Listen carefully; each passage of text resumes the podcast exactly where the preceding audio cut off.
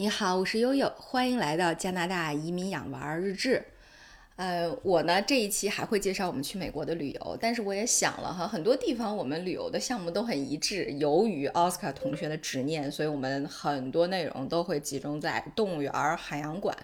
呃这个自然历史博物馆 等等。对，但是我觉得，因为我们到每一个地方其实都有不同的感受啊，所以我会截取每一个地方一个特殊的现象。来给大家介绍，比方说这一期我们介绍的是啊，我们全家开着车来到了俄亥俄的首府哥伦布市。那哥伦布市我们又有哪些有趣的见闻呢？哈，今天就截截取了俄亥俄哥伦布的一个侧面，给大家来来来聊一聊，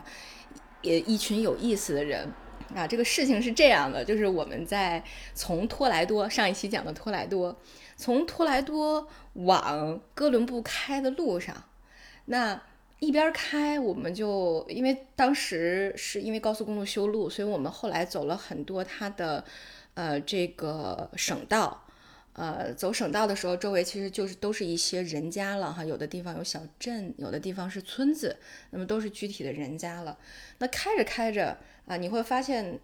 旁边会有很多图标，可能在美国有过自驾经验的朋友呢，呃，非常熟悉，会有一些，比如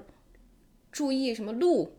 注意，呃，moose 就是驼鹿，注意熊哈，注意野鸭子，什么各种各样的这种图标。但是我们也是第一次开着开着看到了注意马车这样的图标，然后当时我和大洋就惊呆了，我们俩还当时在讨论说，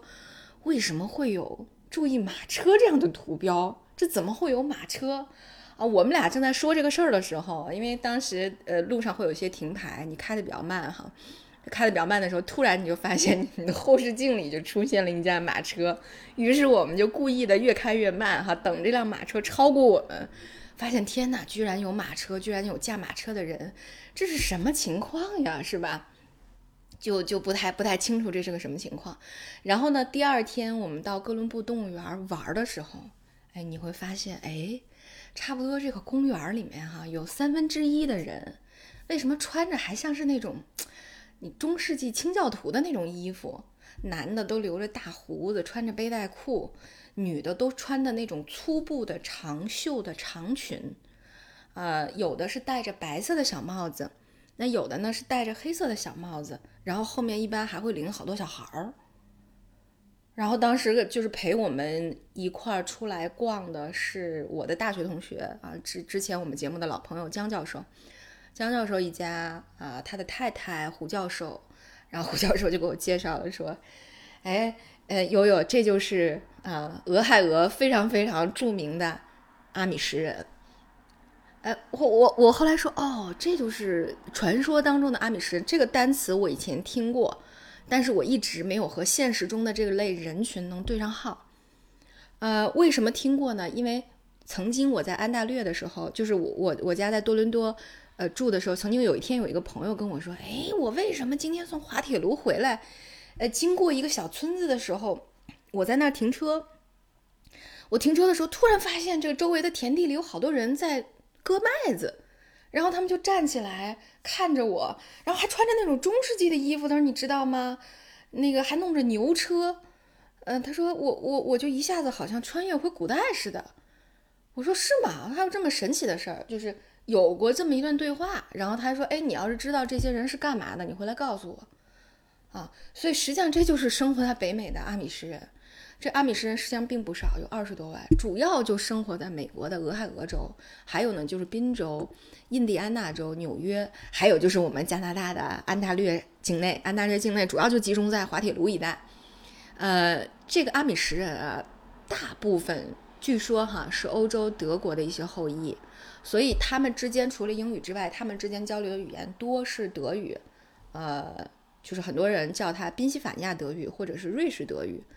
呃，那么他们是基督教的信徒，但是他们好像是其中的一个分支机构，呃，他们做礼拜的这个呃这个频率和习惯，呃也不一样，通常是以家庭为单位的这种家庭和家庭之间的这种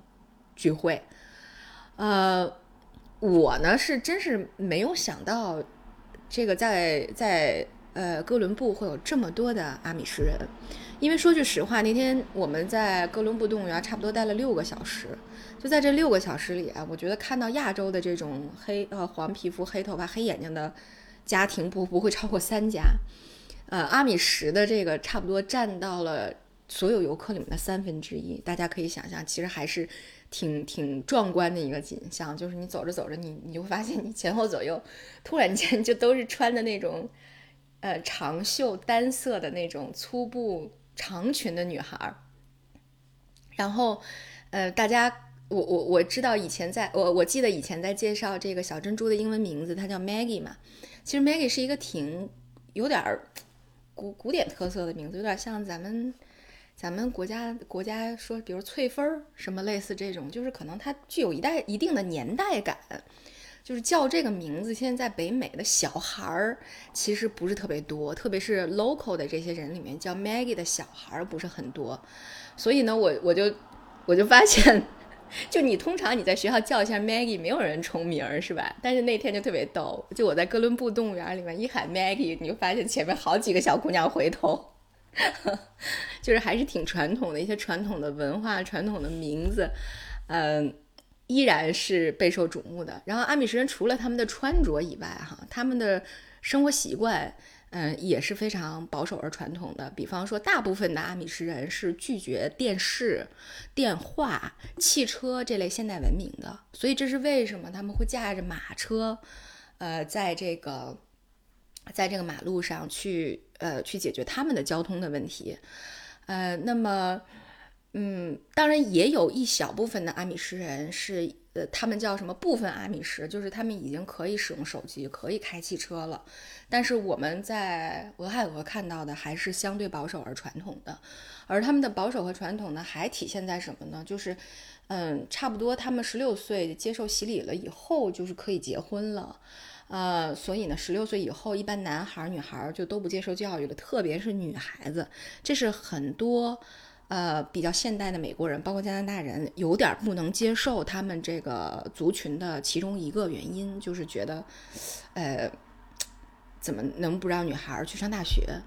他们更注重的呢是那种就是自然的劳作，然后他们的衣服都是自己织布、自己剪裁，呃。会学一些传统的手工艺，所以你会在比如费城啊，比如像宾州啊、纽约附近，你可以搜到一些 Amish Furniture Shop，就是阿米什人自己自制的家具的呃这种门店。那么通常你就会发现是那种特别美式的，然后用着原木的，每一个家每一件家具都很沉的那种做做实实的那个大木家具、实木家具哈。所以他们多数还是停留在这种比较传统的这种手工业里，嗯，然后女孩子也是哈，他们呃女孩子这个已就是未婚的是戴黑色的小帽子，结了婚以后就会戴一个白色小帽子，而男性结婚以后就不会再剃胡子了，这是为什么？那天动物园里面感觉大胡子的大叔特别多，但实际上他们的年龄并不一定很大，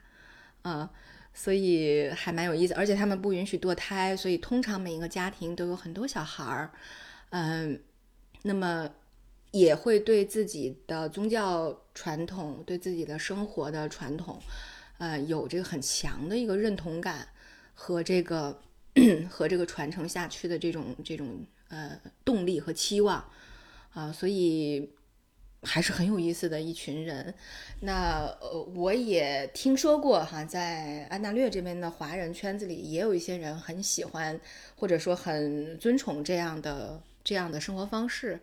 啊，也也选择加入这样的教派去生活，对，但是也会有其他的人 站出来去诟病这种生活方式，反正因为大家对呃。呃，对个人的选择都是比较尊重，而且都是互相之间不怎么，呃，很不怎么干涉的，所以